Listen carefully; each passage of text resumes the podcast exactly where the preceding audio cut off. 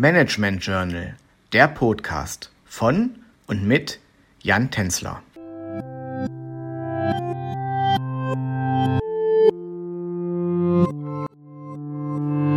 Hallo und herzlich willkommen zur vierten Folge des Podcasts Besonderheiten und Herausforderungen von Familienunternehmen.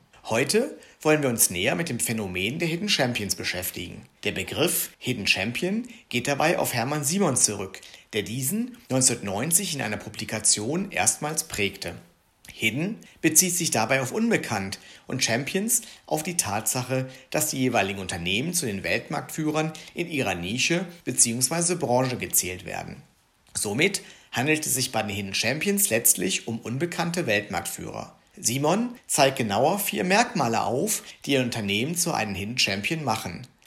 Man soll zu den führenden drei Unternehmen in der jeweiligen Branche auf dem Weltmarkt gehören. Weiterhin soll man der führende Anbieter auf dem Heimatkontinent sein, einen Jahresumsatz von unter drei Milliarden Euro aufweisen sowie eine oftmals geringe Bekanntheit aufweisen.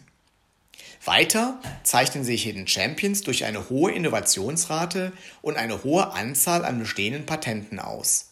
Auch ist vielen Weltmarktführern gemein, dass die Fluktuationsrate sehr gering ist. Die Unternehmen schaffen es, ihre Talente zu halten und stetig weiterzubilden. Das ist auch deshalb ein Erfolgsbestandteil, da Hidden Champions bekanntlich weitgehend unbekannt sind und somit auch eine größere Herausforderung haben, qualifizierte Arbeitnehmer anzuwerben als beispielsweise die bekannten börsennotierten Konzerne.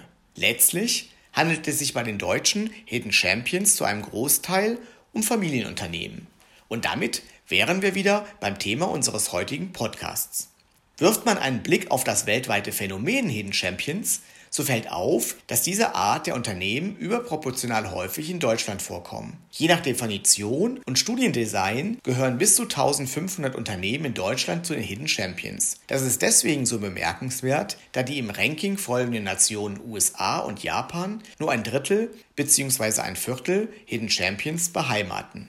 Der Grund, Warum gerade Deutschland so viele unbekannte Weltmarktführer aufweist, ist nicht eindeutig zu benennen. Es gibt jedoch verschiedene Vermutungen. Zum einen wird das Phänomen auf die früher stark vertretenen Fürstentümer zurückgeführt, die dafür gesorgt haben, dass die Kaufleute, um wirtschaftlich erfolgreich sein zu können, grenzüberschreitend handeln mussten. Zum anderen wird der starke Mittelstand als Grund für das überproportionale Vorkommen von Weltmarktführern angesehen.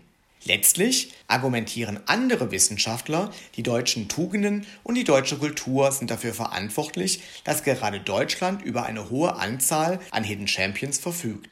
Vielen Dank, dass Sie auch dieses Mal wieder zugehört haben. Seien Sie auch nächstes Mal wieder dabei, wenn es interessante Einblicke in die Welt der Familienunternehmen gibt.